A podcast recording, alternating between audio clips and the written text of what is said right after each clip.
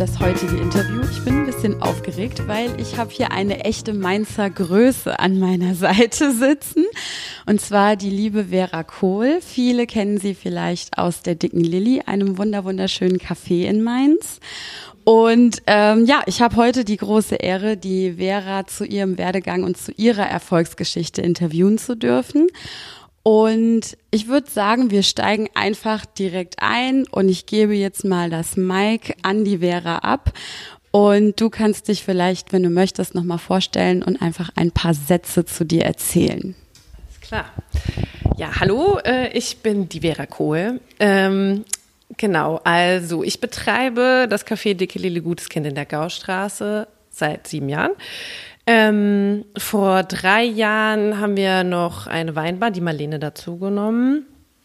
Ähm, und auch noch ein kleines Eislädchen, äh, das ich in Zusammenarbeit mit den Nice Mädels mache. Das ist alles in der Gaustraße.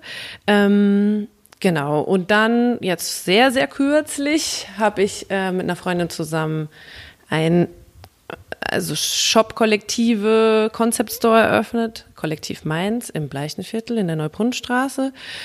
Genau, ich bin 35 Jahre alt, ich äh, komme mehr oder weniger aus Mainz, also ich bin in Ingelheim zur Schule gegangen, habe auch in Mainz studiert, habe dann allerdings gemerkt, dass das, was ich studiert habe in Mainz, nicht so ganz das Richtige war und bin dann nach England gegangen, also war sieben Jahre in England und bin aus England wieder zurückgekommen, um die Dicke Lilly eben 2012 zu eröffnen ja, so, das ist das, was ich jeden Tag so mache. ähm, das klingt auf jeden Fall ziemlich aufregend und sehr, sehr umfangreich und abwechslungsreich. Ähm, bevor du die Dicke Lilly vor sieben Jahren eröffnet hast, hattest du jetzt eben angesprochen, warst du in England gewesen, du hast vorher in Mainz studiert. Was hat dich denn eigentlich dazu gebracht oder kannst du noch ein bisschen was von deinem Leben vor deiner Zeit als äh, Mega-Entrepreneur in, in Mainz erzählen? Ähm, ja, ja, das weiß ich alles auch noch ziemlich gut. Ähm, ich habe Filmwissenschaft studiert mhm. in Winchester, so ein kleines Kaff im Süden von England. Und ähm, es hat dann voll gut geklappt, dass ich direkt nach London gegangen bin und direkt einen Job beim Fernsehen bekommen habe. Und die haben irgendwie deutsche Pro Produktionsassistenten gesucht ich konnte Deutsch, hatte ein bisschen Mediaerfahrung. So, dann habe ich relativ schnell einen äh, coolen Job gelandet ähm, und bin dann da in diese Medienwelt da so reingerutscht. Und das war am Anfang auch alles ganz cool und ähm, aber dann habe ich irgendwann gemerkt, irgendwie gehe ich nicht mit Freude zur Arbeit. Ich identifiziere mich damit nicht, mir sind die Projekte irgendwie nicht so wichtig.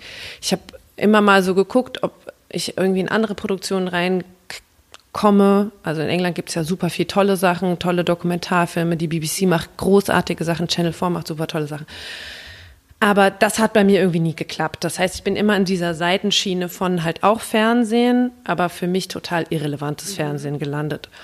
Und habe immer gedacht, warum nehmt ihr euch eigentlich alle so wichtig? Also so die Leute, mit denen ich zusammengearbeitet habe. Es ist doch total unwichtig was am Ende jetzt bei diesem, keine Ahnung, was kleinen Werbefilm bei rauskommt oder sowas. Und ähm, ja, das habe ich relativ, also vier, ich habe drei Jahre in England studiert und habe dann vier Jahre in London gelebt und gearbeitet. Habe das alles mitgemacht, mit jeden Morgen U-Bahn, mit die Rolltreppen hoch und runter rennen, mit mitten in Soho arbeiten, mit freitags äh, ins Pub gehen mit den ganzen Arbeitskollegen und so. Hab das sehr geliebt. Also ich liebe die Engländer und ich finde den Humor mega und ich liebe die englische Sprache und äh, spreche das auch heute noch gerne, leider nicht mehr so gut. Aber also so an sich fand ich, das war das eine super tolle Erfahrung. Nur was es mir gezeigt hat, dass ich, also jedes Mal, wenn ich quasi morgens mit meiner Mitarbeiterkarte bei Sky oder bei Endemol oder bei Nickelodeon reingelaufen bin und da mich da so einscannen musste und in diese Firma reingegangen bin, habe ich gedacht, nee, das ist nicht mein Ding. Also, weil ich irgendwie finde, es macht im Leben der anderen Menschen keinen Unterschied. Mhm. Aber die, die es machen, ja. nehmen sich extrem wichtig. Mhm. Und ähm, genau, und dann war das eben so, dass, ach, das ist bei uns ein bisschen kompliziert. Meine Mutter hat zu der Zeit in Spanien gelebt mhm. und ich habe in England gelebt. Und meine Mutter hatte mir dann gesagt, du, ich gehe wieder zurück nach Mainz. Mhm. Und dann habe ich so überlegt, so, okay, krass, ich bin jetzt hier so allein in diesem England und irgendwie gefällt mir dieses, diese Jobwelt nicht.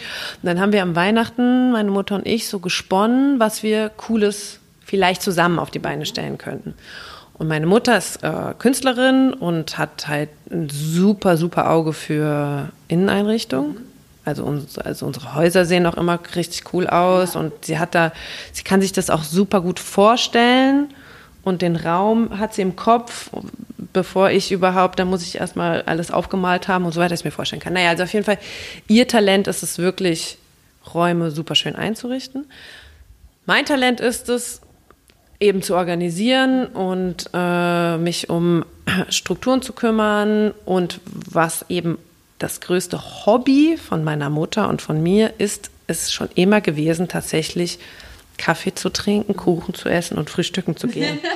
und das war auch mein Hobby in London so, ne? Also ich habe meine, ich habe meine Wochenenden so organisiert, dass ich geguckt habe in ganz London, welcher neue Coffeeshop hat aufgemacht, habe mir die Tage so geplant, dass ich ans andere Ende der Stadt gefahren bin, um dort halt eben das zu testen, Kuchen zu essen und so weiter.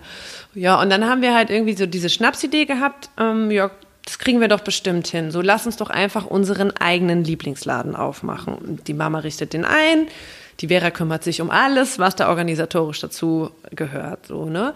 Und aber natürlich das Ganze ohne Gastroerfahrung. So, ich habe gekellnert, so während ich studiert habe und so, aber das stellt sich natürlich im Nachhinein raus, dass das eine Erfahrung ist, die 0,0 einem was bringt. ähm, und äh, ja, diese, äh, das Ganze, wer nichts äh, wird, wird, wird, ähm, das habe ich äh, relativ schnell gelernt, dass das Quatsch ist. Also ich finde schon, dass da sehr viel sehr viel Mut und Talent und Know-how dazu gehört, so einen Laden zu öffnen. Naja, wie auch immer, auf jeden Fall haben wir dann in unserer Naivität und auch Euphorie gesagt, okay, das machen wir. Wir öffnen ein Café zusammen, Mutter, Tochter. Dazu muss man sagen, meine Mutter und ich haben ein super cooles, ich finde das immer blöd zu sagen, meine Mutter ist meine beste Freundin, aber meine Mutter ist ein bisschen anders, würde ich jetzt mal sagen, als andere Mütter und äh, ist super cool und ich wusste, mit der kriege ich das gut hin, ohne dass wir uns da irgendwie in die Haare kriegen, weil das ist auch eine Sache, die ich oft gefragt werde oder wurde zu der mhm. Zeit. Wie kannst du das mit deiner Mutter? Ich und meine Mutter, wir würden uns ja absolut explodieren, genau. Wusste ich aber, das klappt mit der Mama auf jeden Fall cool. Und ja, und dann war das so, dass wir, dass ich dann in England alles gekündigt habe und gesagt habe, so, ich komme jetzt wieder zurück und eröffne ein Café. Und dann war das also die Kurzversion ist, da in der Gaustraße hing dieses zu vermieten Schild im Fenster und äh, ich hab, wir haben den Laden gesehen und haben gedacht, okay, das ist ungefähr der schönste Laden, den wir jemals gesehen haben, weil alles schön ist. Boden schön, Ecklage schön, Fenster schön, die Gaustraße schön, weil es so ein Steilhang äh, ist und so. Ähm, und dann auch hier wieder in absoluter Naivität, weil ich, da hat uns jeder abgeraten. Ne? Also zu der Zeit vor sieben Jahren. War noch nicht so viel in der Gaustraße. Gar nichts war in der Gaustraße. Ja. Die Gaustraße war tot. Und ja. jeder, jeder, jeder, der, dem ich gesagt habe, ja, ich mache einen Laden in der Gaustraße auf, alle so, boah, bist du verrückt? Da kommt doch kein Mensch hin. Und die Gaustraße ist tot und äh, alle Läden, die da aufmachen, machen doch sofort wieder zu, bla bla. Aber davon haben wir uns überhaupt nicht abbringen lassen, weil wir einfach so verliebt waren in die Idee, dass wir das einfach durchgezogen haben. Ja, und dann haben wir also 2012 im, das war wirklich auch wieder verrückt, im April 2012 bin ich zurückgekommen und wir hatten noch keine Location und im November 2012 haben wir die Dicke Lilie eröffnet, genau. Und ähm, ja, und dann ging der Wahnsinn halt erst richtig los, sage ich jetzt mal. Aber ähm, so an sich war das die beste Entscheidung, die ich die getroffen habe. Also und schon auch motiviert, wirklich auch aus diesem Kontrast von oberflächlicher Film- und Fernsehbranche zu was richtig Handfestem. Und, und die Motivation ist natürlich auch, oder das, warum wir ein Café machen wollten, ist, weil du deine echten Gäste vor dir sitzen hast, du direktes Feedback bekommst, du etwas machst, was die Leute sofort glücklich macht, also wenn du es gut machst. Ja. Aber ähm, ja, und es ist einfach ganz real. Ja. Und man hat einen Laden, in den man geht und man hat äh, so direkte, direktes Feedback. Und ähm, ja, und das war der Grund. Und dann, ja, vor sieben Jahren ging es dann los. Super, super cool. Also ich gehe auch super gerne in die dicke Lilly. Ich weiß sogar noch, ich kann mich noch dran erinnern, als es eröffnet hat. Ähm, und relativ am Anfang, ich weiß nicht genau, ob es 2012 oder ein bisschen später war, ähm, war auf jeden Fall auch irgendwas Fußballmäßiges gewesen. Und ihr hattet einen Beamer und eine und eine Leinwand am Anfang äh, gehabt und wir sind jeden Abend irgendwie zum Fußball gucken vorbeigekommen. Also nicht ähm, nur deswegen, sondern einfach auch, weil es so eine schöne, gemütliche Atmosphäre ist und man sieht einfach ähm, dein Talent und das Talent deiner Mutter und ähm, ja, der Kuchen ist großartig, kann ich auf jeden Fall nur so viel sagen. Ähm, definitiv ein Lieblingscafé, kann man nicht anders sagen. Ähm, als du die Entscheidung getroffen hattest, in London alles abzubrechen und dann nach Mainz zu kommen und ähm, du hattest es ja erwähnt, von deiner Ankunft in Mainz bis zur Eröffnung der Lilly waren es dann letzten Endes sechs Monate gewesen. Habt ihr in der Zeit irgendwie so richtig Businessplan-mäßig irgendwie was gemacht oder wie habt ihr euer Konzept und eure Struktur für den Laden und für euer Unternehmen bearbeitet?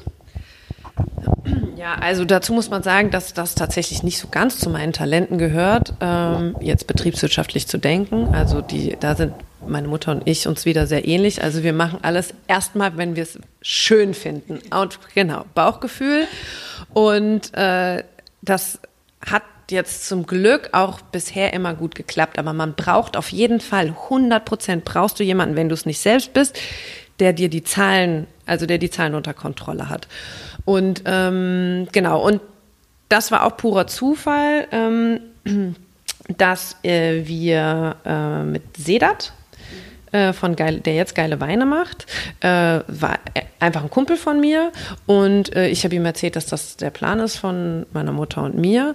Und er hatte kurz vorher, so ein Jahr oder anderthalb Jahre vorher, das sind so ein Kunst mit den Iwitschen-Brüdern zusammen gestaltet und umgesetzt und so weiter, weil sie da zu der Zeit eine Agentur hatte mit einem Innenarchitekten und ähm, genau, und die ist quasi das Projektmanagement für Hinz, und Kunst übernommen hatten. So, und dann hatte ich ihm erzählt, das ist meine Idee und ob nicht Sedat und Andi Kulb, das war der Innenarchitekt, ob die nicht Bock hätten, das bei uns auch so ähnlich zu machen.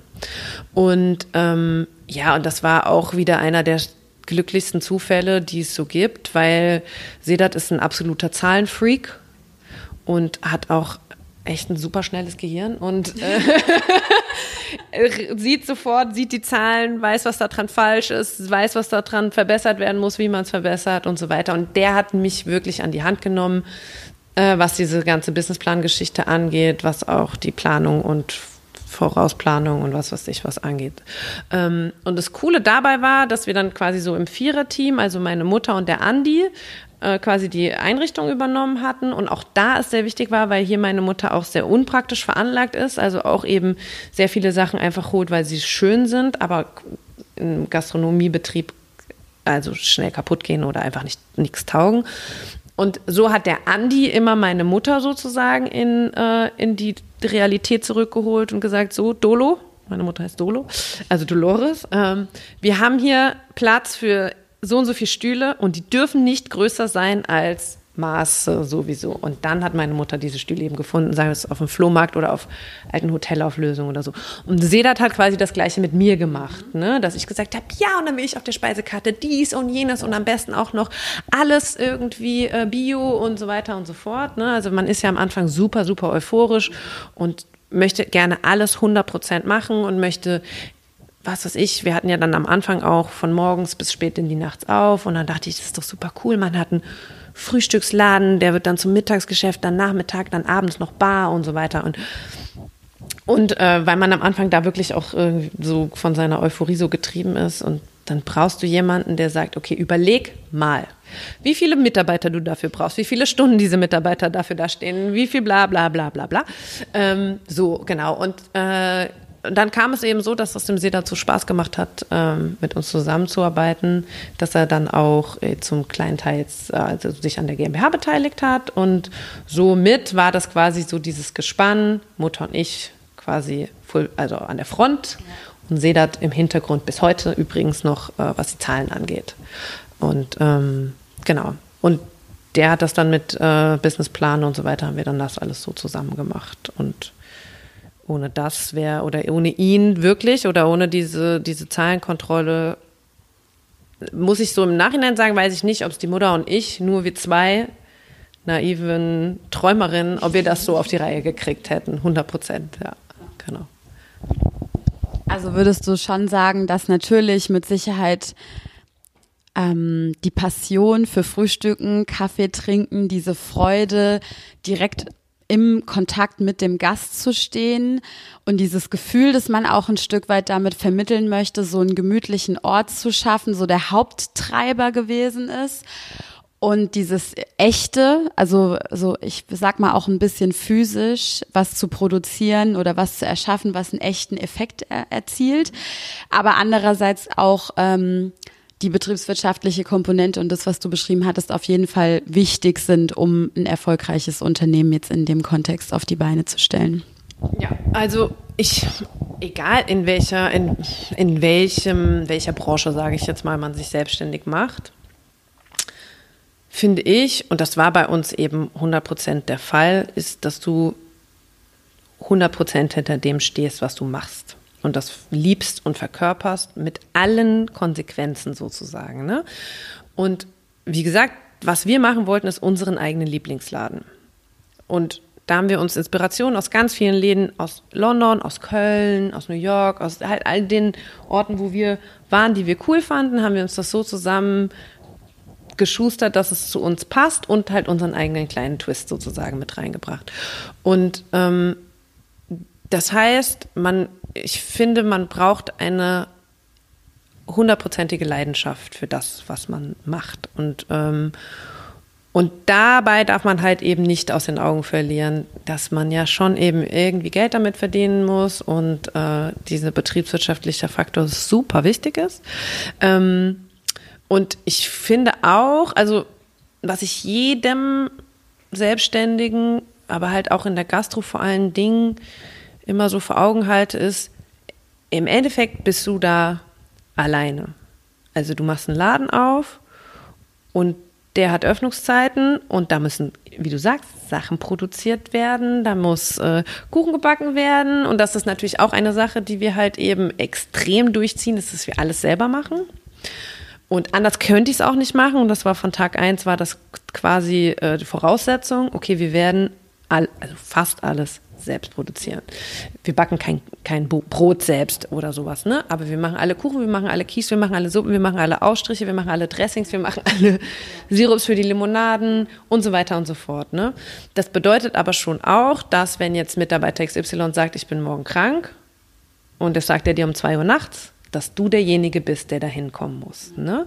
Oder der Kühlschrank ist kaputt oder die Spülmaschine ist kaputt oder was weiß ich, was, dass du erstmal diejenige bist, die da irgendwo reinklettert und guckt, ob was da mit den Schläuchen ist, ob man jetzt davon einen Plan hat oder nicht, ist jetzt mal so äh, die Frage. Aber trotzdem ist es so, du bist ganz alleine der Mensch, der dafür verantwortlich ist und mit allen Konsequenzen sozusagen. Ne? Und ich finde, das war, das hat mich am Anfang ein bisschen dis illusioniert, ähm, weil eben so oft so Situationen vorkamen, wo ich dachte, okay, der einzige Mensch, der das jetzt gerade biegen kann, bist, bin wirklich ich. Und weil ja natürlich auch, wenn man jetzt zum Beispiel eine Agentur hat oder eine Werbeagentur und man lässt einen Tag den Computer aus und man schiebt das Projekt einen Tag nach hinten, gut, okay, geht die Welt nicht unter. So, wenn aber jetzt also es geht auch nicht die Welt unter, wenn die Lilly jetzt krankheitsbedingt einen Tag zu wäre. Aber es hat, finde ich, eine andere Konsequenz, wenn ein Mitarbeiter ausfällt oder wenn der Kühlschrank nicht funktioniert oder was weiß ich, weil du da 50 Gäste sitzen hast, die da halt direkt betroffen sind von. So, und das finde ich immer schon sehr wichtig, dass man dass sich dem bewusst ist, was das für einen selbst bedeutet und was das auch für ein Zeitaufwand ist. So, ne? Weil am Anfang, die ersten zwei Jahre, ist es jeden Tag von morgens bis abends einfach da sein. Und das geht nur, wenn du das so liebst, was du machst. Ja. Das, und sonst gehst du da dran kaputt. Ja. Und ich hatte nie, nie äh, die Sorge, okay, ich pack das nicht oder das ist mir zu viel oder so, obwohl ich einfach echt am Anfang super, super, super hart da Gott in der Küche jeden Tag gestanden habe blutige Hände hatte vom Schrubben und so weiter. Aber trotzdem, und das fand ich eigentlich immer echt einer der schönsten Momente des Tages, wenn ich abends so die Küche geschrubbt habe und alles wieder so blitz und blank. Das kann man ja bei so Edelstahlküchen, kann man das ja so geil machen, dass alles wieder richtig, richtig schön aussieht.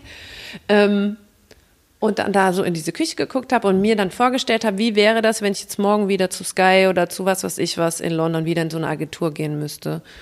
Und es war jedes Mal so, nee, ich schrubb lieber diese Küche jeden Abend, so wie eben gerade, als morgen wieder in so eine Agentur zu gehen. Und das war ist für mich nach wie vor der größte Beweis, dass das einfach genau das Richtige ist und dass ich das absolut liebe. Aber ja, du hast recht, man muss sich auch um diese Zahlen kümmern und man hat einen super krassen buchhalterischen Aufwand. Gerade in der Gastro. Hammerhart. Also Kassenbücher schreiben. Du hast ja super viele Lieferanten. Das heißt, man hat mega viele Rechnungspositionen. Äh, also es gibt da tausend Sachen.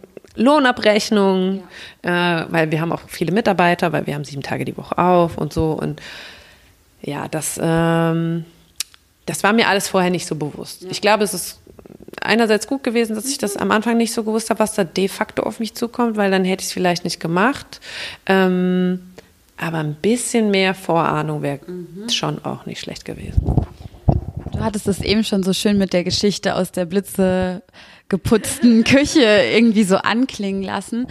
Aber was mich mal interessieren würde, gab es so vor allen Dingen in der Anfangsphase, entweder vor der Eröffnung oder dann auch in den ersten eins, zwei Jahren Dinge, die passiert sind, in denen du manchmal Zweifel hattest oder Situationen, in denen du manchmal Zweifel hattest? Und wenn ja, gab es dann Techniken oder Strategien, die du dir überlegt hast, wie du diese Zweifel, vielleicht ist auch Zweifel das falsche Wort, vielleicht eher Ängste und Sorgen und wie man das schafft, diese Ängste und Sorgen wieder an ihren richtigen Platz zu verweisen und zu sagen, okay, und ich mache jetzt halt trotzdem weiter.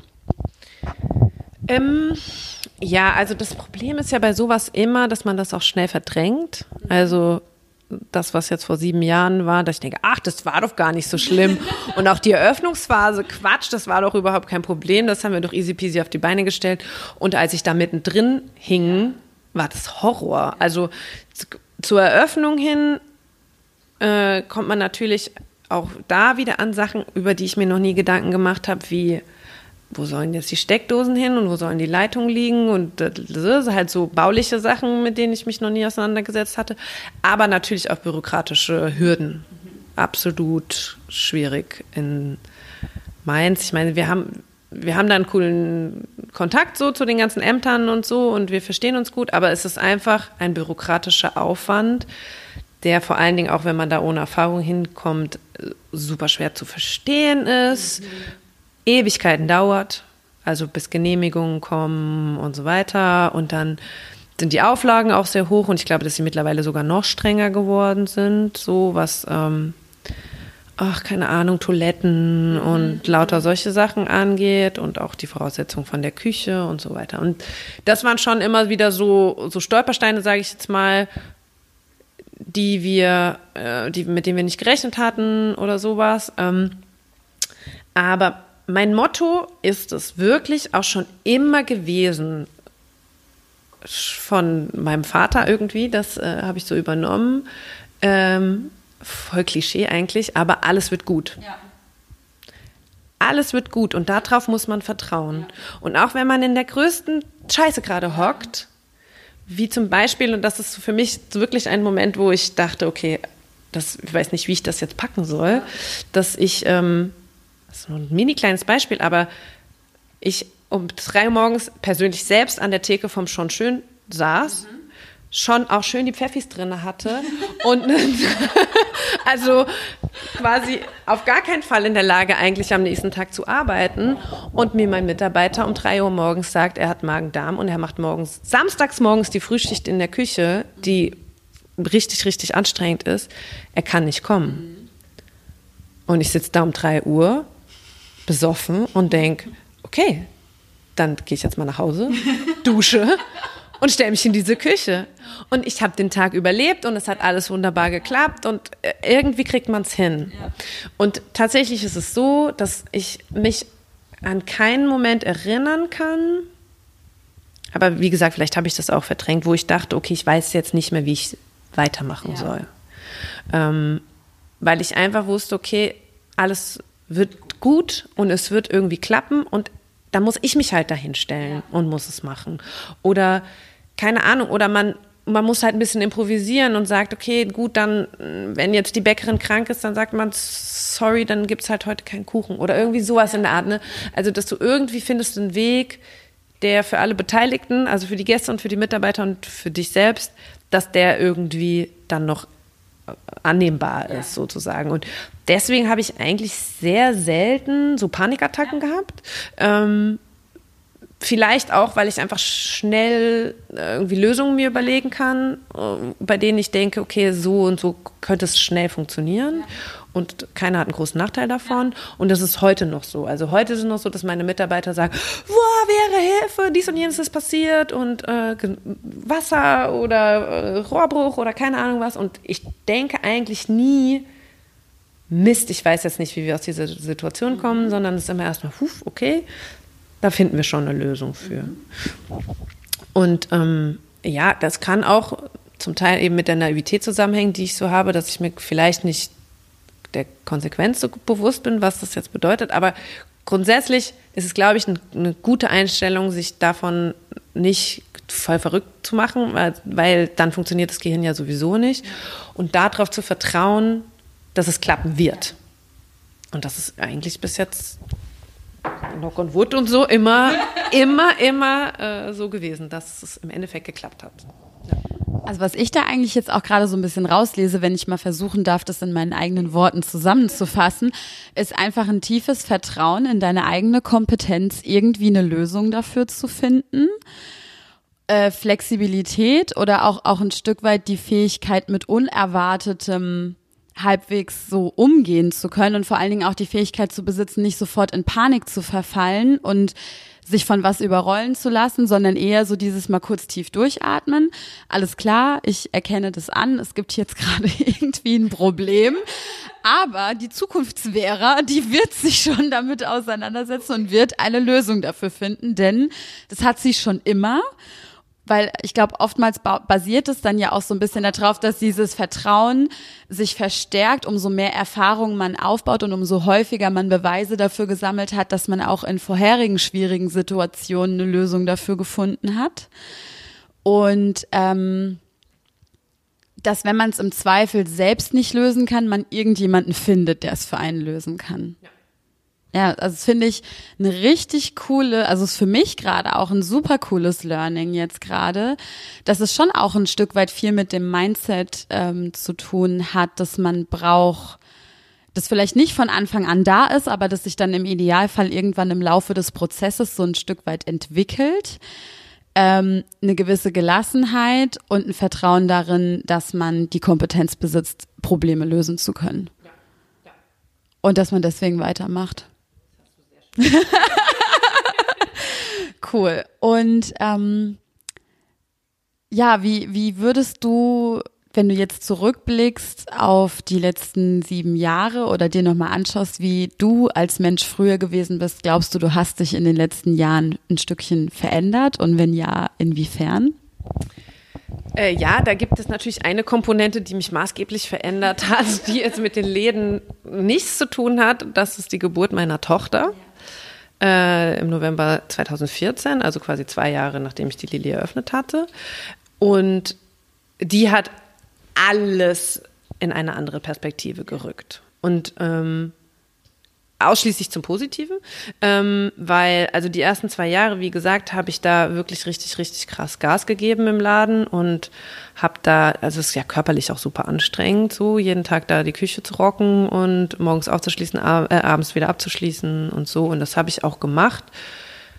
Bis Halloween, also am 31. Oktober, bin ich, haben wir noch eine Halloween-Party gemacht. Äh, ich war verkleidet als als Schwangere, der so ein Babykopf aus dem. Bauch rauskommt. also so hochschwanger war ich quasi. Und am 19. November, also eben dann 19 Tage später, kam Luise auf die Welt.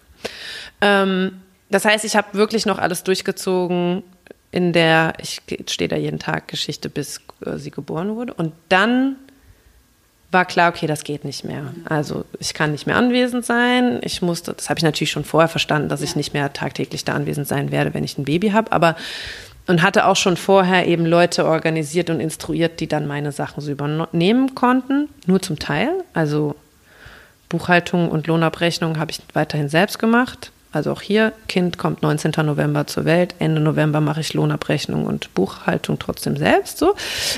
Nichtsdestotrotz hat die Luise meine Prioritäten komplett umgeworfen. Und, und das war super wichtig, weil ich glaube, hätte ich sie nicht bekommen, dann hätte ich das einfach weitergemacht. Mit jedem Tag da durchackern und sich kaputt arbeiten und nicht mal den Schritt zurückgehen und das von der Ferne betrachten, sondern einfach immer so weiter rennen, rennen, rennen, weil es ist schon ja viel Feuer löschen, was ich mache. Ne? Also du, wie du sagst, man hat jeden Tag irgendwie ein Problem, das muss gelöst werden und so.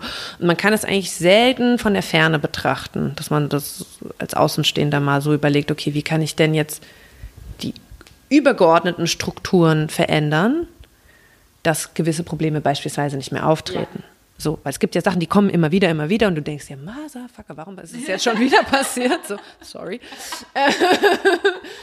und so, und mit Baby bist du, zu, bist du gezwungen, diese Strukturen einzuführen, weil du eben de facto gewisse Sachen einfach selbst nicht mehr lösen kannst. Das heißt, du musst abgeben, du musst delegieren, du musst aber auch zum Beispiel so Handzettel schreiben wie so und so funktioniert Kassenbuch schreiben oder was weiß ich was, was ich halt vorher immer selbst gemacht habe und auch niemandem erklärt habe. Ähm, und ähm, ja, und dann ist man so gezwungen, das so abzugeben. Und man hat einfach einen neuen Lebensinhalt, der einen auf eine Art erfüllt. Auch das ist wieder so Klischee, aber der, wie man es sich nicht vorstellen kann. Wirklich nicht vorstellen kann, die Liebe zu einem Kind und wie voll egal dann solche Sachen wie die Spülmaschine funktioniert nicht sein können. Und dann sage ich, ja, da müsst ihr mit der Hand spülen, ich muss jetzt zum Spielplatz. Sorry. So. Und ich finde das total gesund, ja. dass man äh, eben eine andere Priorität hat und dass der Laden nicht an erster Stelle ja. steht. Weil ähm, das ein, also klar, das ist natürlich auch charakterabhängig ja. so, aber ähm, mich hätte das kaputt gemacht irgendwann.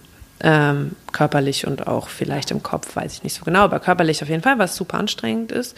Ähm, Genau, und äh, deswegen die, die äh, Luise hat mich insofern halt extrem verändert. Klar, weil man auch persönlich sich weiterentwickelt und als Mutter sowieso auch dann nochmal vor anderen also Herausforderungen steht und ähm, auch super viel über sich selbst lernt. Also jeder sagt ja, nein, man sagt ja, jeder kriegt das Kind, das er verdient, mhm.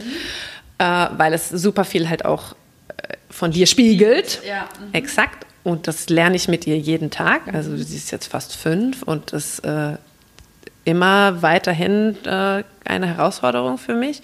Ähm, und äh, ja, und das ist natürlich klar, die Vera, die ursprünglich die dicke Lilly aufgemacht hat, die halt noch um nachts um drei schon schön äh, hocken konnte.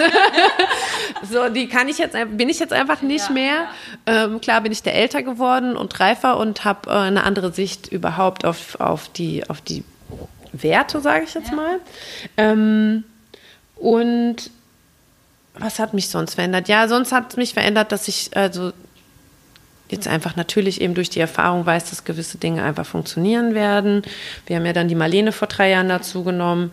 Das war natürlich ein komplett anderer Prozess, als damals die Lilly aufzumachen, weil bei der Lilly wussten wir, haben wir quasi uns vorgestellt, wie könnte das sein, wenn ich mal eine Theke benutze, dann wäre es doch nicht schlecht, wenn da Platz wäre für 20 Gläser oder ja. sowas.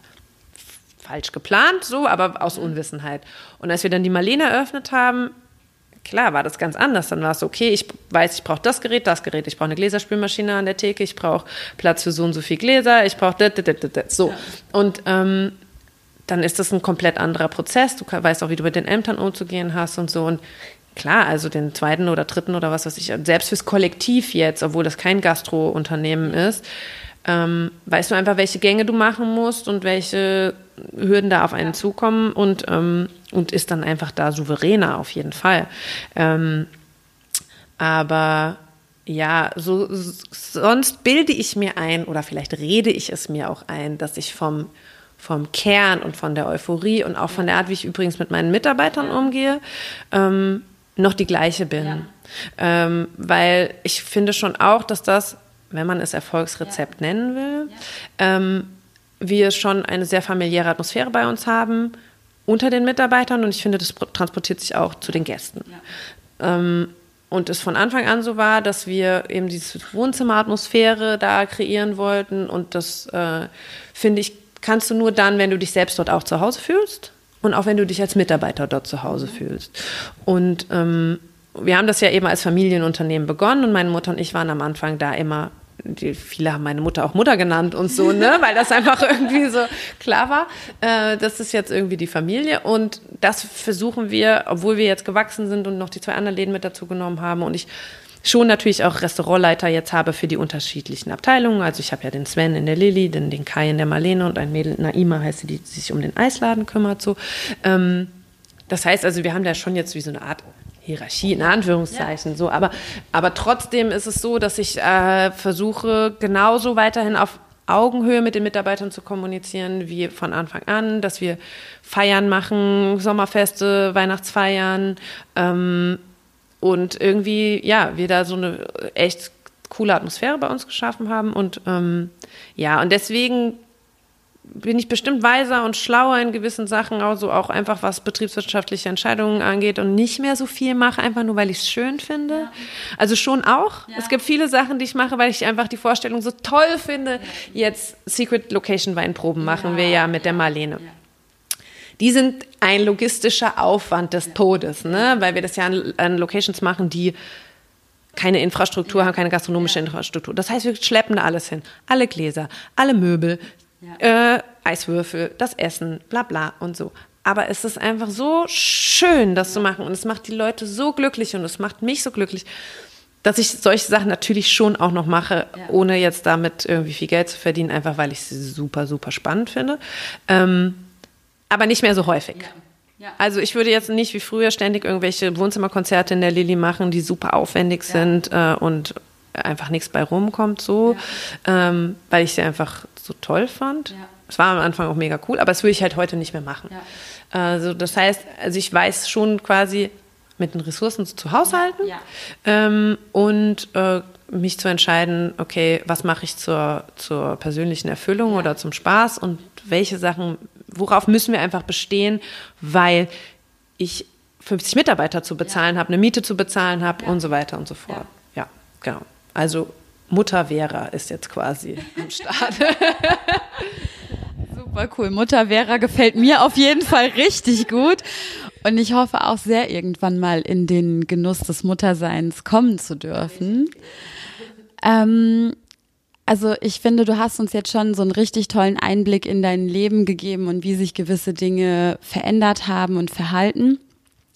Und ich bin jemand, ich weiß nicht, ob du mir da zustimmst, aber zumindest von dem, was ich so raushöre, ist, gerade wenn man selbstständig ist, verschwimmen die Grenzen zwischen Geschäftsleben und Privatleben. Es gibt eigentlich nur noch ein Leben in Anführungsstrichen und es hat ganz viele unterschiedliche Elemente und es beinhaltet die Zeit mit der Tochter und es beinhaltet die Zeit mit, mit Familie und Freunden, aber gleichzeitig beinhaltet es eben auch ähm, die Tätigkeiten, die eben im Arbeitsbereich, sage ich mal, anfallen.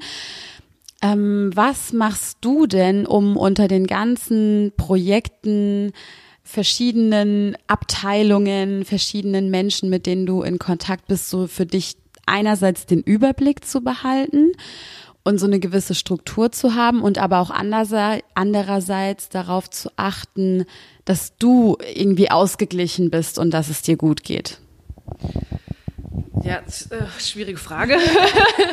also wirklich sehr schwierige Frage, weil es wirklich extrem verschwimmt also extrem eigentlich. Also es gibt ja keinen Moment, an dem ich nicht an Laden denke oder äh, so, also selbst wenn ich mit der Kleinen unterwegs bin. Aber ähm, was mache ich da? Also super mega wichtig ist wirklich das Handy wegzulegen. Es ist total traurig, dass man das so sagen muss. Das ist wirklich einfach jetzt der Zeitgeist und äh, oder das, weiß ich auch nicht, der Teufel unserer Zeit ist wirklich die, diese äh, mobile Erreichbarkeit. Ähm, und bei mir läuft wirklich alles übers Handy. Also, weil wir haben WhatsApp-Gruppen für alle Bereiche, Lilly Küche, Lilly News, Marlene, Eisladen, was weiß ich was. Also es läuft echt super viel über WhatsApp. Und ähm, oder eben diese E-Mails, die ich halt äh, alle verwalte und so. Und ähm, das ist auf jeden Fall super wichtig, dass ich ähm, einfach das Handy ausmache oder weglege, wenn es denn, also klar, es kann halt auch immer mal sein, dass irgendwas total brennt, im wahrsten Sinne des Wortes am Ende sogar, ne? also dass ich schon erreichbar sein muss. Ähm, aber wenn ich, also wenn ich weiß, die haben im Laden alles unter Kontrolle, dann gehe ich einfach mal in Flugmodus und lege das Handy weg. Die Leute, die mich jetzt kennen, lachen sich tot, weil sie sich fragen, wann soll denn das jemals geschehen sein? Aber äh, also zum Schlafen alleine schon. Ne? Also das ist ja, für mich ja. ein, ein Muss, Muss, Muss. Wenn ich schlafe, dann gehe ich in Flugmodus und mich kann dann nachts, auch selbst wenn die Alarmanlage in der Lilly angeht, kann mich keiner erreichen, weil Schlafen das echt das Wichtigste ist und äh, unausgeschlafen funktioniert mein Gehirn null und ich, man hat das ja einfach, selbst wenn man schläft und äh, weiß man aber irgendwie tief im Unterbewusstsein, das Handy ist an und es könnte was drauf passiert sein.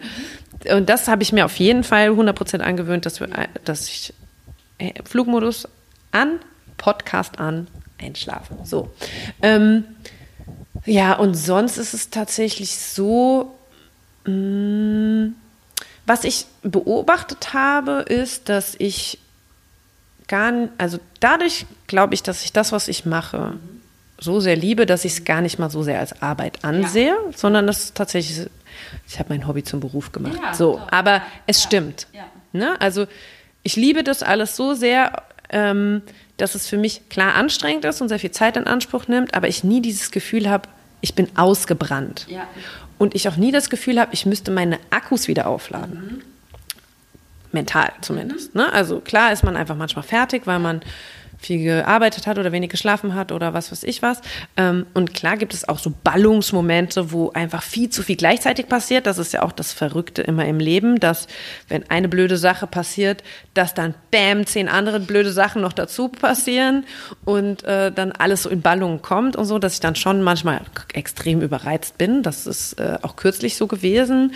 Ähm, nichtsdestotrotz auch hier wissend, dass sich das wieder lösen wird. Ja. Ähm, aber es ist nicht so, dass ich jetzt denke, ich müsste mal wieder zur Ruhe kommen oder ich müsste jetzt aus, also abhauen oder so oder äh, ja, also ich brauche diese Me-Time gar nicht so doll, brauchte ich aber auch noch nie. Also ich fand das schon immer cool, wenn meine Mutter Mitbewohner früher im Studium zu Hause waren und ich nicht alleine da gehockt habe. Ähm, allerdings ist es schon so, dass ich immer mehr auch merke, ich sollte da vielleicht mal ein bisschen mehr drauf achten. Mhm. Äh, einfach weil ich schon merke, dass ich ähm, ja, dass ich schon sehr rastlos bin. Mhm. Und dass ich manchmal auch zu viele Sachen mache und mich dann im Nachhinein frage, warum hast du das eigentlich gemacht? Mhm. Ah, wahrscheinlich, weil du keinen Bock hattest, äh, zu Hause zu sitzen und dich zu langweilen. Mhm. Und ähm, da habe ich schon auch angefangen, so ein bisschen mit Meditation und solchen Sachen, also über so, so Apps, also viel, ich muss halt viel eben in äh, gucken, wie ich es mit meiner mit, mit der Kleinen vereinbaren kann. Also versuche ich alles irgendwie immer abends, wenn sie schläft, zu machen. Auch Sport wenn ich es denn mal hinkriege. Ist ja auch so eine Sache, ne? immer wenn man irgendwie im Stress ist, das Erste, was man cuttet, ja. Ist der Sport. Sind ja eigentlich die Sachen, die du brauchst, um den Stress zu lindern oder zu mindern, wie Sport oder so. Das ist das Erste, was du erstmal von, von der Tagesordnung streichst. Was total doof ist. Weil eigentlich müsste man irgendwas anderes streichen und wieder mehr Sport machen noch und dann noch mehr, ja genau, um dann diesen Stress irgendwie unter Kontrolle zu kriegen. Hat bei mir aber leider noch nie funktioniert. Man weiß es ja immer, aber man macht es dann trotzdem nicht. Ähm, aber wenn alles cool läuft, so nicht äh, es alles unter so Kontrolle habe, das passiert manchmal, ähm, dann versuche ich abends eben so HIT-Workouts zu machen, die ich mega gut finde, weil sie sind super anstrengend, äh, sie sind kurz und du hast total schnell Ergebnisse irgendwie. Und eben über äh, Seven Mind oder Calm oder sowas habe ich äh, die so mit Meditation angefangen und habe äh, ja das jetzt aber halt auch wieder schleifen lassen. Mhm. Ist also irgendwie so, aber hat mir schon, also schon dieses auch im Alltag so ein bisschen achtsamer zu sein, hat es mir schon was gebracht. Das ist mein oder dein? Schneide ich wieder raus. Okay, alles klar. Äh, ja, also, also schon ähm, da äh, irgendwie das äh, so zur Ruhe zu kommen und mehr wertzuschätzen, was ist eigentlich ja. gerade in dem Moment. Ja. Unter anderem auch eben das Handy wegzulegen und mit meiner Tochter einfach nur ja. Memory zu spielen. So. Ähm, aber ich muss sagen, es ist nicht so, dass ich dir, dass ich jetzt sagen kann, okay, wenn ich jetzt im krassen Stress bin, dann sind meine Techniken, um runterzukommen, XY. Ja. Sondern eigentlich merke ich, dass ich selten in so einer, in so einer Extremsituation bin. Ja.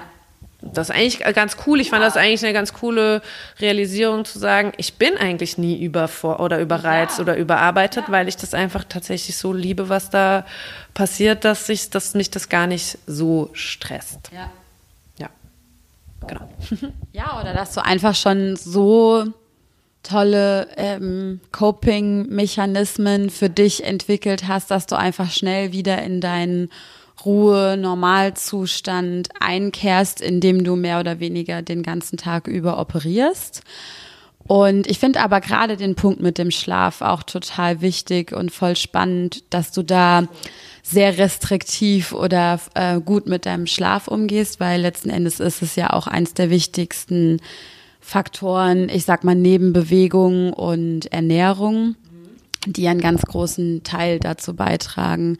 Und vielleicht ist ja Ernährung, ich meine, in der Lilly sieht man es ja, wie viel Wert du darauf legst, ähm, dass das ausgewogene Kost ist, die fair ähm, bezogen wurde oder produziert wurde, dass das vielleicht bei dir schon so in Fleisch und Blut übergegangen ist, dass das gar kein Thema mehr für dich ist, während das für andere Menschen halt immer noch ein großes Thema ist, für sich überhaupt herauszufinden, was Nahrungsmittel sind, wie eine aus, also die gut für sie funktionieren oder was halt eine ausgeglichene, ausgewogene Ernährung überhaupt bedeutet. Ja, also äh, ja, volle Kanne. Also Ernährung ist bei mir tatsächlich nie nie ein Faktor gewesen, ja.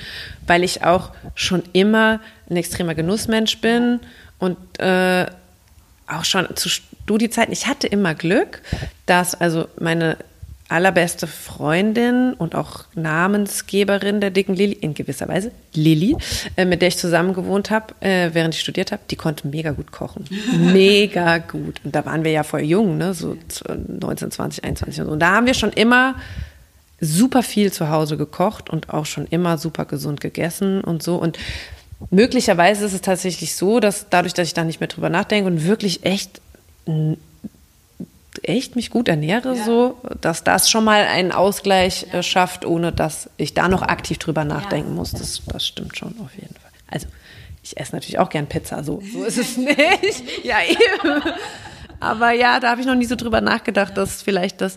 Aber es ist auch nicht so, dass ich jetzt jede Nacht gut schlafen würde, so, ja. ne? Also wenn es bei mir, wenn am nächsten Tag irgendwas Großes ansteht und so, dann ist der Schlaf das Erste, was bei mir super unruhig ist ja. und ich nicht einschlafen kann und mir tausend Sachen durch den Kopf gehen und ich nachts nochmal aufwache und mir irgendwas schnell aufschreiben muss, weil äh, es mir zum Glück nochmal eingefallen ist, dass ich es nicht vergessen darf für den nächsten Tag.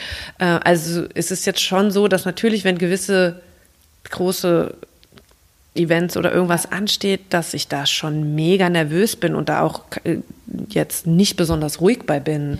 Ja. Ähm, aber ich, so im Großen und Ganzen würde ich sagen, habe ich das doch ganz gut unter Kontrolle. Aber so punktuell ist das schon noch katastrophal, ja. Oder wenn wir eben 100 äh, Gäste erwarten und es zehn Minuten vorher noch nicht alles steht, dann laufe ich da schon rum wie ein aufgescheuchtes Huhn und verteile unverständliche Anweisungen an meine Mitarbeiter. So. Also von daher äh, ähm, ist das punktuell schon noch so, dass ich da sehr, sehr, sehr nervös bin. Aber im Großen und Ganzen, glaube ich, ist das alles echt ganz okay. Ja. Nochmal, ähm, mir ist noch eben eine Frage eingefallen, die ich auch immer ganz spannend finde, zumindest weil die für mich im Moment auch manchmal noch ein gewisses Thema ist. Du hast ja auch vorher in einem Anstellungsverhältnis gearbeitet, bist dann nach Mainz zurückgekommen, hast gegründet. Ähm, war das für dich anfangs ungewohnt, nicht mehr dieses regelmäßige Einkommen auf dem Konto irgendwie zu haben und zu wissen, das ist jetzt die Summe, mit der ich für den nächsten Monat wirtschaften kann. Und egal, ob ich krank bin oder nicht, ähm, nächsten Monat kommt da wieder die gleiche Summe drauf. Versus wenn man dann eben in die Selbstständigkeit geht ähm, und man gegebenenfalls einen Kredit aufnehmen muss und Verbindlichkeiten hat und irgendwie so den Überblick darüber behalten muss, dass alles irgendwie gut läuft. Wie viel Gehalt zahle ich mir aus aus so einer GmbH heraus? Ähm, war das in irgendeiner Form für dich eine Umstellung oder ähm, kleine Herausforderung gewesen? Äh, ja, auf jeden Fall. Ähm Zumal man ja am Anfang auf jeden Fall auf sich am wenigsten achtet. Ne? Also das Gehalt, was ich mir am Anfang ausgezahlt habe, war ein Witz. Und die Stunden, die man dafür gearbeitet hat, waren unfassbar. Und ähm, trotzdem war es so, und das haben wir ja direkt eben gemacht, dass wir eine GmbH gegründet haben und man dann äh, eben ein Gehalt sich auszahlt. Und das ist auch ein festes Gehalt. Das heißt, man weiß schon quasi mit welchem Betrag, also auch wenn der Mini-Pupsi klein ist, weiß man zumindest mit welchem Betrag man halt irgendwie so rechnen kann. Ähm, was äh, ja, mein großes Glück ist tatsächlich, dass ich, ähm, ich bin am Anfang, also was heißt großes Glück, aber ich bin erstmal zu meiner Mutter wieder zurückgezogen und hatte keine Mietkosten. Man hat sonst auch keine besonders hohen Ausgaben, wenn man viel arbeitet, weil man halt eben viel arbeitet und dann da auch isst und trinkt. Das heißt, man, also so, das heißt, die, die Lebenserhaltungskosten oder wie das heißt, ähm, die sind nicht so hoch gewesen am Anfang. Und dann konnte ich das Gehalt schon so sukzessive steigern. Das ist immer noch nicht geil. Also wenn man meint, okay, jetzt man könnte sich mit so, mit so Gastronomie dumm und dämlich verdienen, dann hat man sich geschnitten. Also klar, manche Leute schaffen das. Ähm, bei uns und die Art, wie wir es machen und mit dem Personalaufwand, den wir haben, weil wir einfach alles selber machen und weil wir so nah am Gast sein wollen und weil alles bei uns handgemacht ist und so weiter. Also ich, da soll, ich, ich würde mich echt freuen, wenn einer kommen könnte und mir sagen könnte, so wäre mit dem, so wie ihr das macht, kannst du jetzt äh, Millionärin werden, mhm. weil es ist mir nicht ersichtlich. Mhm. Das ist für mich aber auch nicht das Ziel. Mhm. Ähm, und ähm, was wollte ich jetzt sagen? Genau, also was ich als, als eine größere Herausforderung fand in der Selbstständigkeit, ist jetzt nicht finanziell so, weil damit komme ich irgendwie so über die Runden und wusste tatsächlich nicht, wie jetzt, wenn du auftragsgebunden äh, arbeitest, mhm. ist ja was anderes, ja. weil du dann tatsächlich nicht weißt, wie ja. hoch ist dein ja. Einkommen. Und bei der Lilly hatte es sich zum Glück, wirklich riesengroßes Glück, relativ schnell voll gut etabliert. Also wir haben ja aufgemacht und waren direkt ziemlich voll. Ja. ja. ja. Und hatten ja gleich irgendwie den Ruf, ah, da kriegst du nie einen Platz und ja. so. Ne? Ähm, und ach so, genau, das ist das, was ich vorhin sagen wollte. Also das sagen ja viele Leute so, ja, bei euch ist ja immer voll, du musst dich doch dumm und dämlich verdienen und so. Und dann muss ich immer sagen, nee, ist, ja, genau, äh, das ist halt leider nicht so. Ähm, aber es war schon so, dass wir relativ schnell, und das war echt, na klar, das war großes Glück, das war aber natürlich auch Bestätigung unseres Konzeptes und so weiter, dass wir ziemlich schnell mit einem gewissen Umsatz rechnen konnten. Und äh, somit ähm, diese, dieses große Bangen nicht, wir nicht hatten mit, okay, wir wissen nicht, wie viel monatlich reinkommt. Ja. Ähm, klar, dann kommt der erste Sommer ja. und auf einmal kommen keine Gäste mehr und du sitzt in einem leeren Laden und denkst dir, oh Gott, jetzt ist das Ende, hat das äh, Anfang vom Ende, jetzt kommt keiner mehr und so. Und dann kommt der nächste Re Regentag und es ist alles wieder voll. Ja. Also es ist jetzt nicht so, dass wir natürlich durchgehend den gleichen Umsatz ja. machen, sondern das schwankt schon auch äh, wetter- und saisonbedingt. Ähm, aber ich stelle mir das jetzt quasi an deiner Stelle sozusagen nochmal schwieriger vor, weil du ja schon auch davon abhängig bist, wie du gebucht bist ja. oder so. Ja. Ne? Und da kann natürlich viel größere Schwankungen einkehren, als wenn du jetzt so ein Tagesgeschäft ja. hast. Ähm, was ich viel schwieriger fand, äh, ist, dass ich niemanden hatte, der mir am Ende gesagt hat, ja, das ist eine gute Idee oder das ist die richtige Entscheidung mhm. oder, oder im Nachhinein sagt, hey, das hast du klasse gemacht. Mhm. So, ne? Und da musste man sich schon auch selbst so manchmal so ein bisschen loben, ja. wenn man irgendwas gemacht hat, was irgendwie gut angekommen ist und so. Und das macht man tatsächlich viel zu selten. Ähm, und so diesen, ah, du hast noch mal diesen letzten ah, Bestätigung, dass du jetzt damit irgendwie das durchziehen sollst oder so, dass jemand sagt, okay, ich glaube auch, dass das eine gute Idee ja, ist. Ja. Klar bespreche ich mich mit anderen, aber das finale Go gebe ja dann halt ich ja. und ich muss dann denken, okay, das ist eine geile Sache. Mhm. Und das fehlt mir manchmal heute noch. Und ich hatte in, in London hatte ich wirklich einen, bei einer Firma einen sauguten Chef, der sich äh, die Zeit, also ich habe äh, äh, so Filmtrailer geschnitten und der hat sich einmal die Woche gab es Tims One-to-One. Und da hat er sich in seinen Terminkalender zehn Minuten mit jedem Producer eingetragen und hat sich mit denen hingehockt und sich mit denen über die Projekte unterhalten, aber auch über das Private und wo es zukünftig hingehen soll und mit was er so total zufrieden ist. Und du musstest dem deine ganzen Skripts präsentieren und er hat sie dann halt abgesegnet. Und dann wusstest du, okay, Tim findet dieses, du musstest dem immer drei Vorschläge machen und dann hat er sich für eins entschieden. Und dann hast du schon mal mit einem anderen Selbstbewusstsein dieses eine Skript dann äh, ver, verschnitten sozusagen. Ja. Ähm, weil du schon mal wusstest, okay, der findet das gut, also muss es gut sein. Und das habe ich ja jetzt nicht mehr. So die, diese drei Vorschläge, die kann ich mir selbst präsentieren sozusagen und dann einfach das machen, was ja. ich dann am besten. Und das fand ich am schwierigsten und äh, wie gesagt finde ich heute auch noch schwierig in ja. der Selbstständigkeit, dass du niemanden mehr noch über dir hast. Das ist natürlich auch ein Segen, also Fluch und Segen zugleich sozusagen, aber ja, das fand ich so eine größere Herausforderung.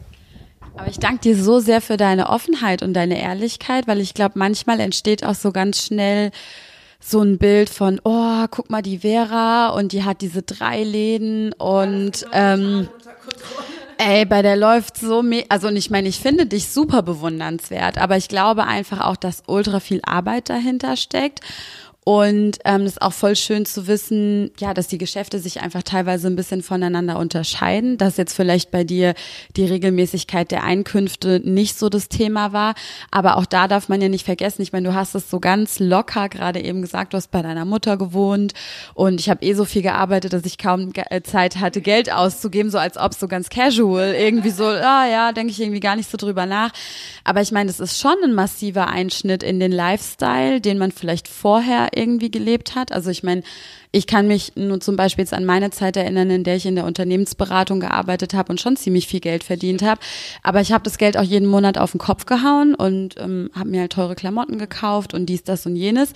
Und ähm, das ist definitiv bei mir im Moment nicht mehr der Fall. Also ich meine, natürlich habe ich was zum Anziehen, aber ich habe auch gar nicht mehr so das starke Bedürfnis, ähm, das Geld jetzt irgendwie in Klamotten zu investieren und mir einen neuen Mascara für 40 Euro oder keine Ahnung was zu kaufen, einfach weil die Prioritäten sich ein Stück weit verschoben haben und es für mich okay ist, an der einen Stelle eine Einsparung in Kauf zu nehmen, weil das langfristige Ziel, das ich vor Augen habe, ähm, mir wichtiger ist, als jetzt den kurzfristige Befriedigung in Form von einer Klamotte oder was auch immer zu bekommen.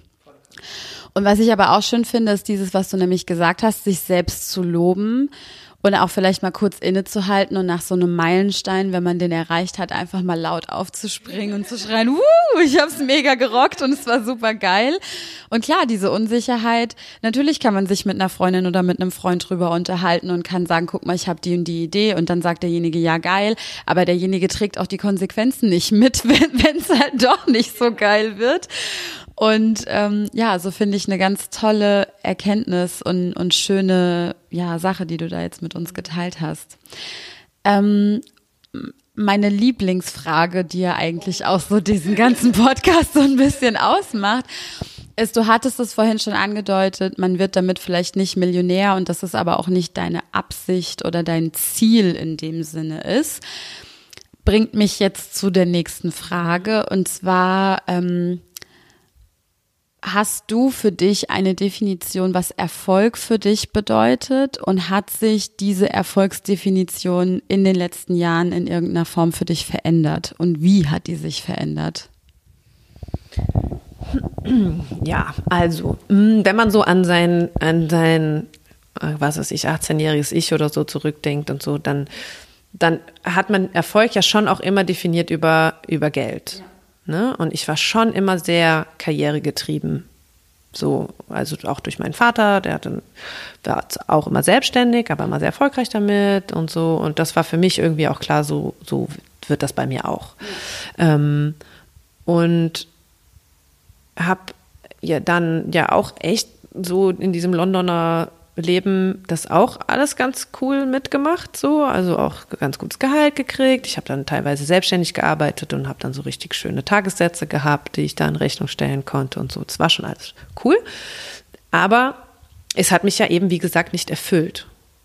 Und ähm, jetzt mit den, mit den Läden ist für mich Erfolg tatsächlich wenn der Laden jeden Tag voll ist und wenn ich in glückliche Gesichter schaue. Und das passiert zum Glück echt oft. Und da, darauf bin ich wirklich sehr, sehr stolz.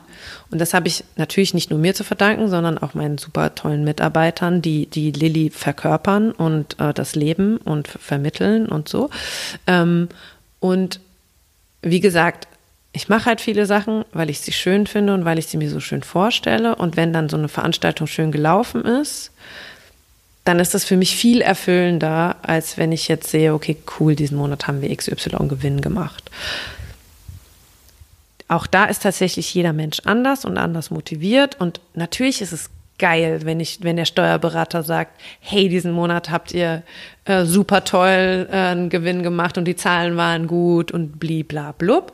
Ähm, aber ja, also ich glaube tatsächlich, dass mittlerweile für mich die Kombination wichtig ist. Also sagen wir mal, früher war es so, okay, Kohle war wichtig, dann Lilly aufgemacht und tatsächlich nur die, nur die Illusion gehabt oder die, oder äh, einfach nur das äh, Image war, was heißt Image, aber quasi dieses, die, und einfach dieses, ich gebe den Gästen was und die sind glücklich darüber und unsere Produkte sind geil und so weiter und so fort. Also das stand bei mir so an erster Stelle, so dieses Schön. Ähm, und jetzt mittlerweile ist es wirklich die Kombination. Also es ist nicht so, dass ich jetzt sage, ah, jetzt Geld verdienen ist für mich voll irrelevant. Einfach weil man auch ja eine Verantwortung seinem Familie gegenüber hat und so weiter. Und das ist ja natürlich, also die Kombination ist ja die allergeilste. Ja, ja. Also die allerschönste Variante ist ja, du machst was, was du liebst, du machst andere Menschen damit glücklich, du bleibst deinem Motto treu, du bleibst deiner ursprünglichen Idee treu, du verkaufst deine Seele nicht und holst dir irgendwie Coca-Cola rein oder so ein Mist, ja. Ähm, also du kannst das so straight durchziehen und du verdienst Geld damit dabei. Und ich finde auch, dass man sich dafür ja nicht schämen muss oder sich auch nicht schlecht fühlen muss, wenn man gutes, also wenn man ein gutes Gehalt sich auszahlt, weil man hat ja auch extrem viel dafür geleistet. Und äh, ich finde so, das ist jetzt nochmal ein ganz anderes Thema, aber dass wir Frauen überhaupt uns da oft für irgendwie so schämen und auch nicht wissen, ah, wie viel Geld kann ich jetzt für meine Leistung verlangen und äh, so und das einem so irgendwie so unangenehm ist. Und was ich beispielsweise überhaupt noch 0,0 angegangen habe, ist Altersvorsorge. Mhm. Ne? Also ja. ich lege nichts zur Seite. Ja. Null nix. Ja. So. Und, und allein dafür muss man halt schon ein bisschen Kohle verdienen, dass man da halt so für die Zukunft abgesichert ist, weil was bringt den Laden, der jetzt aktuell gut läuft, äh, wenn du irgendwann 85. 85. bist und das eben nicht mehr hast und machen kannst und so.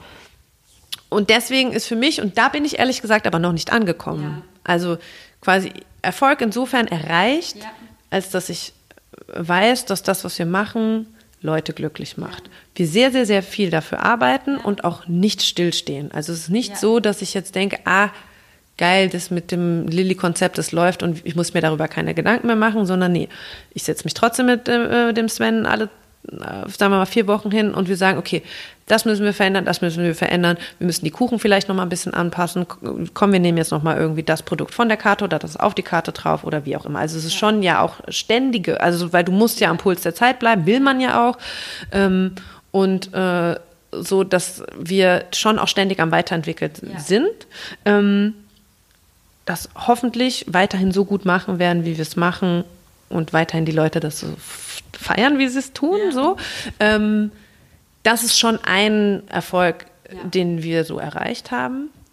Aber der andere, und da beschäftige ich mich jetzt auch immer mehr mit, und ich glaube schon, dass es auch damit was zu tun hat, dass ich gerade viele Podcasts höre ja. und viele so Businessbücher lese und einfach so Erfolgsgeschichten von krassen Geschäftsleuten halt mich damit beschäftige und einfach denke, okay, krass, die haben natürlich Ansichten, die noch nie bei mir eine Rolle gespielt haben und deswegen sind die aber erfolgreich, ja. weil die zum Beispiel ihre Zahlen krass unter Kontrolle ja. haben und zwar richtig krass unter ja. Kontrolle haben. Ähm, und das ist tatsächlich noch eine Sache, die bei mir weiterhin irgendwie ein To-Do ist, ähm, dass man da die Kombination schafft. Und so persönlicher Erfolg finde ich es auch, wenn man sein Leben so strukturiert hat, dass man nicht das Gefühl hat, dass man ständig am Feuer löschen ist, dass man ständig am Rennen ist. Und das ist bei mir trotzdem so. Ne? Also dadurch, dass ich mich ja fünf teilen muss quasi, also mit den Läden und mit der Kleinen und so weiter, dass ich manchmal morgens nicht weiß, wie ist, wird mein Tag eigentlich sein? Also dann bin ich morgens in der Lilly, dann muss ich ins Kollektiv, dann muss ich dann nochmal irgendwie zurück in die Lilly, dann liegt der Buchhaltungsordner, den ich da brauche, liegt aber dort und so. Und also da noch eine Struktur reinzubringen, die äh, auch, glaube ich, massiv zur, zur Ruhe beitragen wird, ist auch noch so eine Sache, die, die ich finde, die auch, die auch zum Erfolg gehört, ja. ne? wenn du dein Leben schön strukturiert hast. Ja. Aber das sind noch so zwei Sachen, die, die, die, muss ich noch in Angriff nehmen oder bin halt gerade dabei, die so in Angriff zu nehmen. Ähm, aber ich glaube, die, die Grundvoraussetzungen für all das sind schon mal ganz gut. Ja. Genau. Ich glaube, was bei deiner Arbeit echt schön ist, ähm, ist nämlich genau der erste Punkt, den du definitiv, also zumindest aus meiner Perspektive, 100 Prozent erreicht hast oder sogar über erreicht hast, ist diese Atmosphäre in einen tollen Laden reinzukommen, in dem immer nette, nettes Personal ist, nette andere Menschen, die, also ich meine, es ist ja auch so ein bisschen your vibe attracts your tribe. Also ich habe noch nie nervige oder andere unhöfliche Gäste bei euch gesehen. Also das heißt, man fühlt sich auch von den Gästen, die dort sind, sehr stark angezogen und es ist auf jeden Fall dieses Coole, dass du deine Definition von Erfolg relativ leicht messen kannst, im Sinne von, dass du siehst, da sind Menschen und die lächeln so. Scheinbar haben die eine echt gute Zeit. Weil mir ist es aufgefallen, ähm, häufig, wenn Leute das Gefühl eher von Unzufriedenheit haben oder sich als nicht so erfolgreich wahrnehmen, liegt es häufig daran, dass sie ihre Definition von Erfolg nicht messen können und dementsprechend gar nicht wissen, bin ich jetzt eigentlich gerade erfolgreich oder nicht. Und insofern ist das super schön und auch diese Perspektive zu haben, dass es da vielleicht noch zwei, drei Punkte gibt, an denen du arbeiten möchtest. Ähm, wenn man die nicht hätte, wenn man diese Ziele nicht hat, dann gäbe es ja keinen Grund irgendwie, um weiterzumachen oder um sich weiterzuentwickeln. Und das finde ich großartig. Und ja, die Thematik, was das mit den Frauen angeht, ist definitiv auch was, was mir schon aufgefallen ist. Ähm, gerade was finanzielle Dinge angeht, dass wir uns da so ein bisschen schwer mit tun. Und ich selbst habe mich mit dem Thema wirklich schon sehr stark oder bin sehr stark, mich damit zu beschäftigen. Und interessanterweise ist es auch so, dass mein Vater schon immer äh, selbstständig ist, sehr erfolgreich ist mit dem, was er macht und ein sehr großes Vorbild dahingehend für mich auch auf jeden Fall ist. Und ich noch weiß, als ich ihm von meiner Geschäftsidee erzählt habe, er mich angeguckt hat und gesagt hat, ja, mach's, es wird mega. Und ich dachte so, what? Damit hätte ich jetzt überhaupt nicht gerechnet, dass er mir das irgendwie zutraut und dass ich immer viel stärker an mir selbst zweifle als jeder andere um mich herum. Und ähm, ja, dass es definitiv ein Thema ist, wo man mal anfangen kann zu forschen und zu gucken, woher kommt das? Warum habe ich so ein komisches Verhältnis zu meinem Selbstwert und verknüpfe das mit Geld? Ähm, und was kann ich tun, um meinen Selbstwert zu steigern und damit auch mein Verhältnis zu Geld irgendwie zu verbessern? Und ähm, ja, finde ich auf jeden Fall auch eine sehr spannende Sache. Falls du da noch Tipps hast für Bücher, äh, freuen wir uns da auf jeden Fall auch ähm, sehr drüber. Ähm, ja, also ich äh, Bücher jetzt nicht so, aber die, also die Podcasts, die ich halt höre, ja. ist einmal Hotel Matze. Mhm.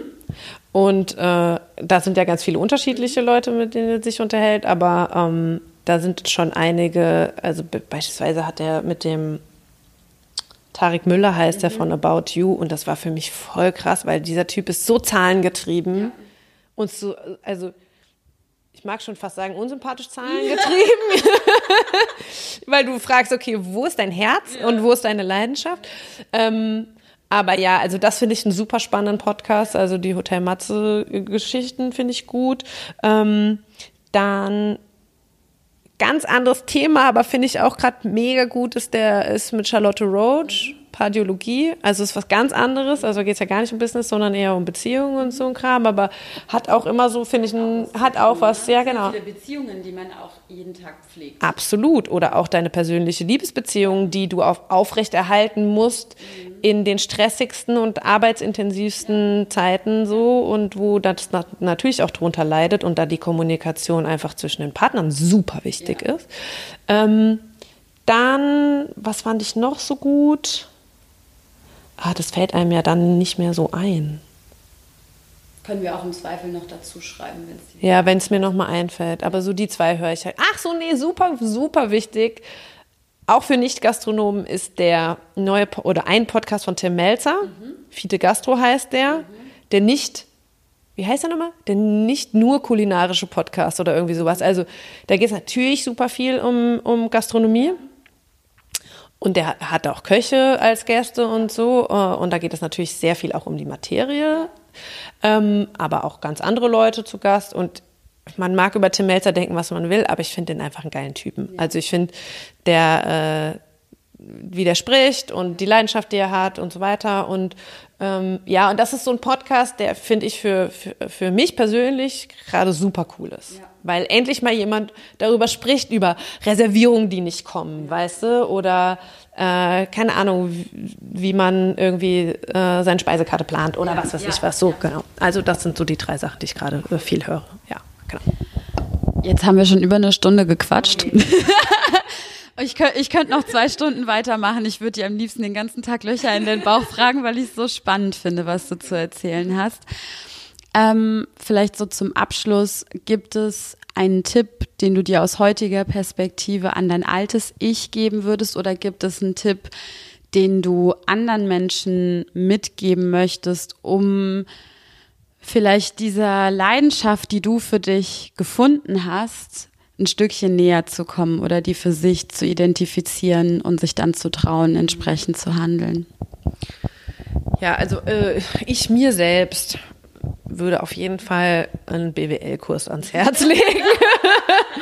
Ohne Mist. Also selbst wenn es nur ein Volkshochschulkurs ja. ist oder sonst irgendwas, weil das war für mich also dadurch, dass ich halt auch eben die Buchhaltung und so weiter ja selbst gemacht, also vorbereitende Buchhaltung nur, ne? Also ich habe natürlich schon einen Steuerberater, sonst wäre es eine Vollkatastrophe. Aber ähm, dadurch, dass ich ja halt eben quasi in England studiert habe und in England gearbeitet habe. Das heißt, meine einzige berufliche Erfahrung war in England auf Englisch im englischen System und das englische System ist viel einfacher als das deutsche. Also da seine Steuererklärung zu machen, sind drei Klicks und damit hat sich die Sache.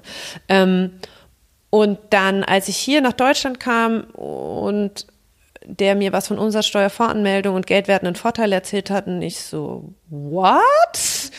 Aha, und dann sitzt du ja da beim Steuerberater, weil du dich nicht blamieren willst und sagst, mhm, mhm.